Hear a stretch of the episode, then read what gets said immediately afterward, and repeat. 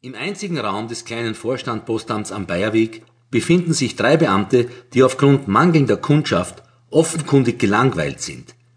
Die ältere Schalterbeamtin, Frau Weiwoder, stöhnt über die sommerliche Hitze. Der zweite, recht junge Schalterbeamte, Herr Pribil, blickt wie in Trance vor sich hin. Als der Postvorstand seine beiden Untergebenen mit einem strengen Blick zur Arbeit auffordert, beginnt Pribil eher unmotiviert, Postanweisungen und Erlagscheine durchzusehen. Der Postvorstand geht mit gutem Beispiel voran und fächert ziemlich schnell selber Briefe ein. Frau Weiwoder starrt trotzdem nur aus dem Fenster, bei dem sie sitzt und saugt am hinteren Ende eines Bleistiftes. Im nächsten Moment findet der Vorstand einen falsch adressierten Brief. Schon wieder eine falsche Postleitzahl, schimpft er laut. Die Leute lernen das nie. Wo ist mein Kugelschreiber? Pribil schaut kurz auf. Hinterm Ohr, sagt er knapp. Der Vorstand macht ein genervtes Gesicht. Ihre Zeit möchte ich haben. Hinter welchem?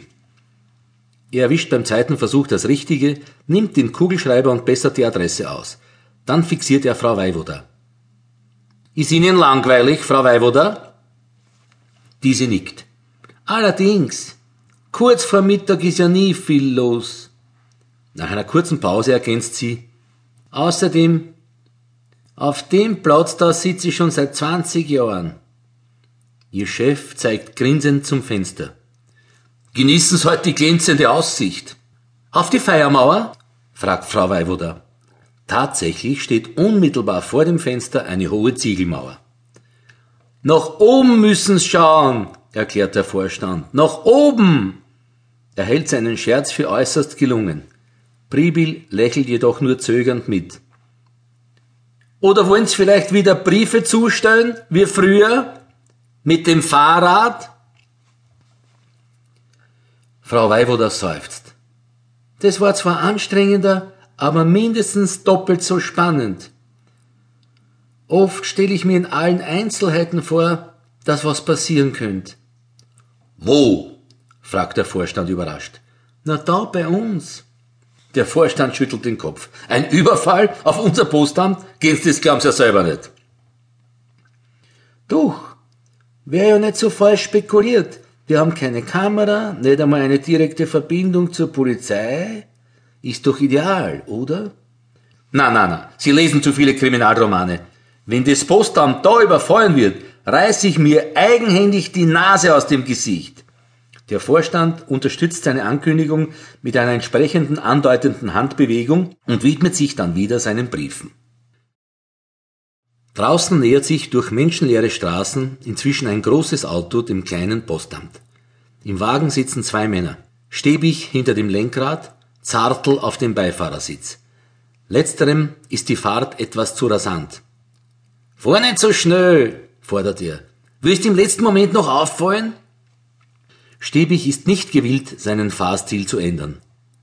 Bleib friedlich, wir fallen eh nicht auf, antwortet er nur. Nach einer Pause deutet er nach hinten und sagt, Gibst mir die Brön? Zartl nimmt daraufhin zwei Skibrillen vom Rücksitz. Beide setzen eine Brille auf, dann jeweils eine Haube, die nur die Augen und den Mund freilässt. Der Wagen kommt inzwischen beim Postamt an. Stäbig will direkt davor halten. Vor der Post kann's nicht stehen bleiben, meint Zartl. Wieso nicht? Da ist die Postautohaltestelle. Ich will nicht auffallen. Stäbig schüttelt den Kopf. Na, du hast Probleme. Soll ich den Wagen vielleicht in der Tiefgarage stellen? Trotzdem fährt er noch ein paar Meter weiter, um das Auto zu parken. Zartel und Stäbig, nun beide vermummt, steigen aus und gehen auf das Postamt zu. Stäbig trägt eine Tasche. Zartel hat über seine ausgestreckte rechte Hand einen Nylonsack gestülpt.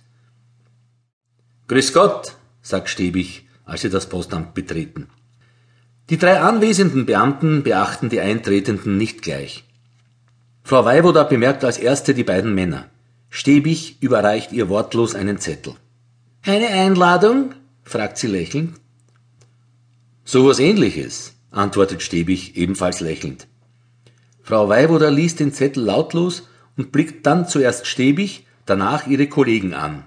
Was ist das? Will der Vorstand wissen. Er macht ein paar Schritte zu Frau Weiwoda und erhält von ihr den Zettel, den er nun